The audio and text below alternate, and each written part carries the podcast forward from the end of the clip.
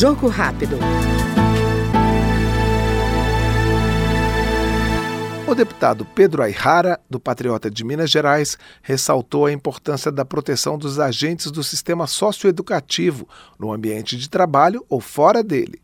O parlamentar lamentou a ação da Advocacia Geral da União, que recorreu ao STF para suspender leis estaduais e municipais que barram o porte de armas, inclusive para esses servidores públicos. A gente tem uma situação que está acontecendo em Minas Gerais, né? na verdade a repercussão dela é para todo o país que é a respeito de um questionamento feito pela Advocacia Geral da União, entidade que, obviamente, respeito profundamente e acho, inclusive, que nessa atuação dela, ela está cumprindo o preceito constitucional dela, mas gostaria não de discutir sobre a ação que a AGU está propondo, e sim sobre a questão que ela está abordando, que diz respeito à situação do porte de armas para agentes do sistema socioeducativo.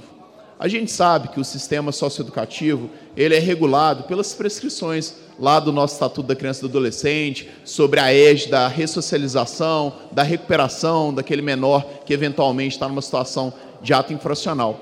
Só que quando a gente fala do porte de arma para o agente do sistema socioeducativo, a gente está falando da obrigação também que o Estado brasileiro ele tem em resguardar e garantir a segurança daquele agente. Infelizmente, a gente sabe que parte dessas crianças e adolescentes, desses adolescentes, na verdade, que estão no sistema socioeducativo, muitos deles já têm um envolvimento bastante intenso com o crime organizado, muitos deles não conseguem se ressocializar e acabam, de fato, seguindo aí pela seara do crime. E, e muitos são os agentes socioeducativos que são ameaçados, que têm a sua integridade física, psicológica também ameaçadas. A gente teve recentemente casos aí, né, de agentes socioeducativos que sofreram tentativas de homicídio, justamente por esse período, pela relação do trabalho deles, que obviamente lida com pessoas em situação de irregularidade com a lei.